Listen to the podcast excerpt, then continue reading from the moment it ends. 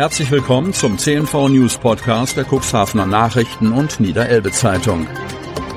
In einer täglichen Zusammenfassung erhalten Sie von Montag bis Samstag die wichtigsten Nachrichten in einem kompakten Format von sechs bis acht Minuten Länge. Am Mikrofon Dieter Büge. Dienstag, 28. Februar 2023. Häfen fernab des Mainstreams. Cuxhaven. Ein Stuttgarter Kreuzfahrtanbieter plant mit einem seiner Schiffe noch in diesem Jahr einen Anlauf in Cuxhaven. Das Besondere, hierbei handelt es sich nicht um einen Zwischenstopp in der Nacht wie bei dem Hurtigruten-Kreuzfahrtschiff Otto Sverdrup. Der Besuch ist Teil einer fünftägigen Kurzreise. Doch ursprünglich war der Cuxhavener Hafen gar nicht vorgesehen.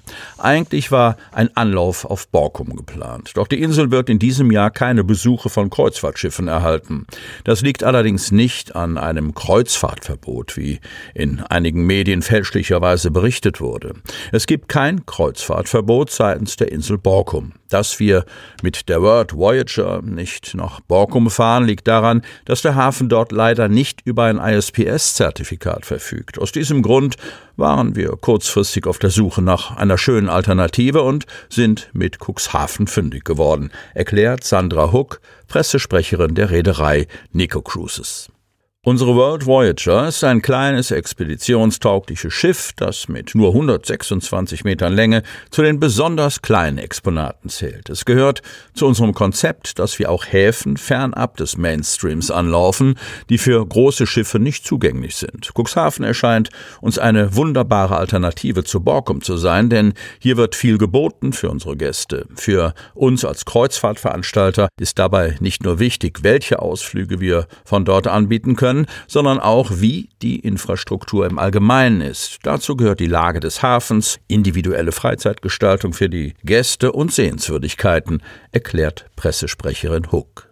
Ein Programm für den Besuch wird die Reederei noch bekannt geben. Geplant sei jedoch, eine Wattwanderung im UNESCO-Weltnaturerbe anzubieten. Darüber hinaus prüfen wir gerade noch andere Ausflugsoptionen, wie das Maritime Museum Windstärke 10 oder einen Ausflug ins Moor, berichtet Sandra Huck. Auch eine Zodiac-Fahrt, bei der die Kreuzfahrtgäste die zahlreichen tierischen Bewohner des Wattenmeeres beobachten könnten, ist noch nicht vom Tisch. Wenn alles nach Plan läuft, wird das Expeditionsschiff nach Reisebeginn in Hamburg am 10. September um 8 Uhr in Cuxhaven festmachen. Auch Helgoland ist Bestandteil der Kurzreise. Tokyo Hotel kommt zum Deichbrand. Cuxhaven. Das kommt unerwartet. Die Organisatoren des Deichbrand-Festivals haben am Sonntagmittag eine faustdicke Überraschung aus dem Hut gezaubert. Schon vor der nächsten Bandwelle gaben sie bekannt, dass bei der Ausgabe im Juli 2023 die Band Tokyo Hotel dabei sein wird. Wir als Team haben uns hiermit selber einen kleinen Jugendtraum erfüllt, freuen sich die Deichbrandmacher in einer offiziellen Mitteilung über den neuesten Coup für das diesjährige Festival. Nicht nur Songs aus dem aktuellen Album 2001, sondern auch die alten bekannten Lieder würden die Musiker mitbringen. Ihren Durchbruch feierte die Band aus dem Raum Magdeburg im Jahre 2005 mit dem Lied Durch den Monsun. Innerhalb weniger Wochen wurden aus den vier Musikern deutschlandweit bekannte Stars. Die Namen Bill und Tom Kaulitz, beide 33, dürften inzwischen fast jedem Deutschen etwas sagen. Aber auch im Ausland sind die Zwillinge mittlerweile bekannt. In ihrer knapp 20-jährigen gemeinsamen Laufbahn hat das Tokyo Hotel bislang auf vier Nummer 1 Hits in Deutschland und Österreich gebracht. Hinzu kommen über 10 Millionen verkaufte Tonträger. Damit gehört die Band im deutschsprachigen Raum zu den erfolgreichsten Bands aller Zeiten. Betrunken hinterm Steuer eingeschlafen. Wingst. Stark betrunken ist ein Autofahrer hinter dem Steuer eingeschlafen. Das Auto habe mitten auf einer Straße in der Wingst gestanden, teilte die Polizei am Montag mit. Die Beamten fanden den Mann am Sonntagmorgen gegen 5.10 Uhr, nachdem ein Zeitungsausträger einen regungslosen Menschen im Auto gemeldet hatte. Der Fahrer lag mit dem Kopf auf dem Lenkrad und ließ sich nicht wecken. Ein Atemalkoholtest ergab 1,5 Promille. Die Polizei nahm dem 30-Jährigen seinen Führerschein ab. Daran, wie er an den Ort gelangt war, konnte sich der Mann nicht erinnern. Das Thema Kitas lässt die Stadt nicht los. Cuxhaven. Mit dem Neubau einer neuen evangelisch-lutherischen Kita auf dem Grundstück neben dem Friedhof in Altenwalde ist noch längst nicht alles in trockenen Tüchern. Zuerst geht es um die Umsetzung der Modulkita aus Altenwalde an die evangelisch-lutherische Kita in Groden. Die vorbereitenden Endarbeiten in Groden schreiten voran und man liege im Zeitplan, hieß es seitens der Stadtverwaltung.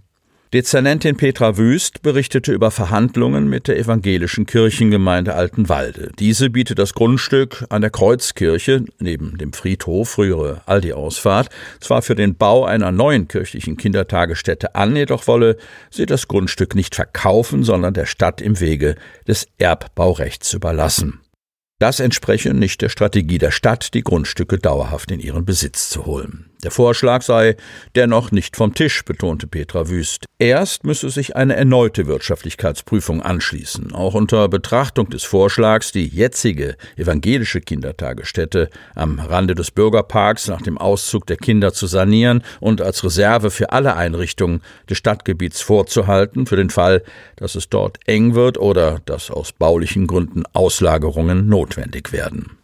Auch beim Neubau der Kita Emmaus fehlt noch ein entscheidender Bestandteil, nämlich der Abriss des Altbaus, ohne den die Außenflächen nicht hergerichtet werden können. Petra Wüst erklärte die Verzögerung damit, dass zwischenzeitlich geprüft worden sei, ob dieses Gebäude nicht auch zur weiteren Nutzung als Reservekita geeignet gewesen wäre. Die Sanierung wäre jedoch finanziell nicht zu stemmen. So kommt es zum ebenfalls kostenintensiven Abriss. Sie hörten den Podcast der CNV Medien. Redaktionsleitung Ulrich Rode. Produktion Win Marketing, Agentur für Text- und Audioproduktion.